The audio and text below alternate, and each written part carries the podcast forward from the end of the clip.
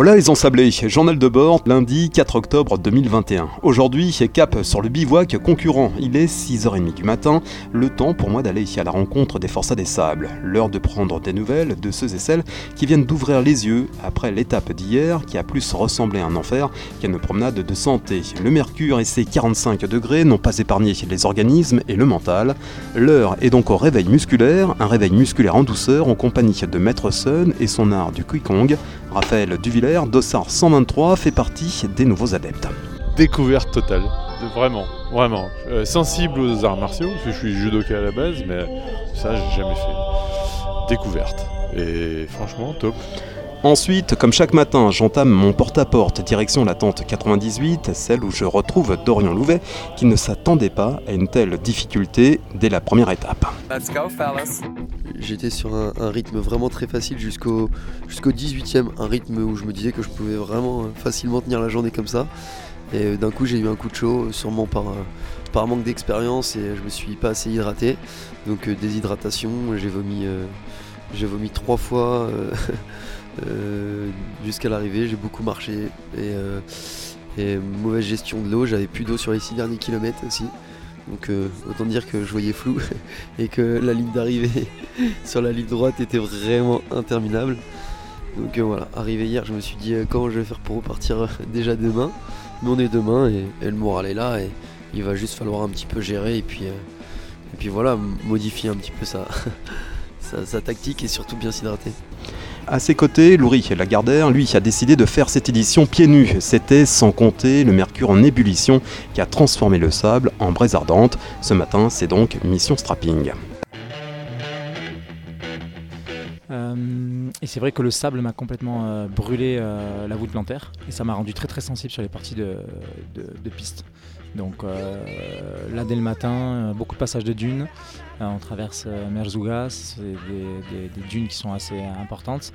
Et on sera encore au zénith quand on va, quand on va être sur cette. Euh, sur, entre le CP1 et le CP2, si on est encore à Merzouga. Donc vraiment protection le plus possible. Et, voilà hein, pour, pour passer ce deuxième jour comme le premier. Un peu plus loin, une file d'attente, la file des abandons 39 rien que sur la première étape. Parmi les candidats au départ, Jean-Philippe Constantin, Dossard 225. Sur le CP2, j'ai eu une température qui est montée jusqu'à presque 39. Donc ils m'ont refroidi avec de l'eau et je suis redémarré, mais j'ai galéré euh, pour arriver jusqu'au CP3. Et je pense qu'à un moment dans le sport, il faut savoir aussi être raisonnable et savoir, euh, quand on se connaît, je pense qu'il faut. C'est pas un échec, hein, c'est plutôt une. Je pense que dans la vie, il faut savoir. Euh, faire face à ce genre de choses, il n'y a pas de problème.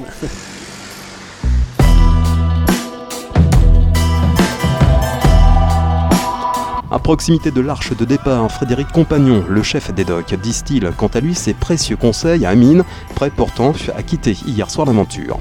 Je connais bien ce coureur et euh, hier soir euh, il était extrêmement fatigué après cette journée difficile cette première journée difficile et il envisageait un, arrêt de course et évidemment on lui a conseillé en l'aidant un petit peu médicalement euh, de se reposer cette nuit, hydratation et refaire le point ce matin et là je le vois arriver avec un grand sourire donc c'est bon signe. 8h30, c'est l'heure donc ce matin du départ, un départ dont l'ambiance est assurée par Nolan, MC Music sur ce MDS.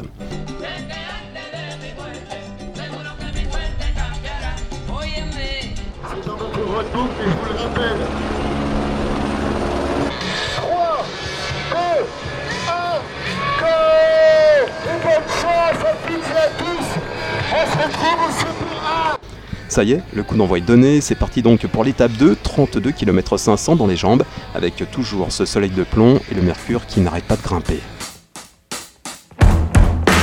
Direction ensuite le CP1, le poste de contrôle numéro 1, où Dora attend les concurrents pour le pointage et la remise de la ou des bouteilles d'eau au choix des participants. Merci.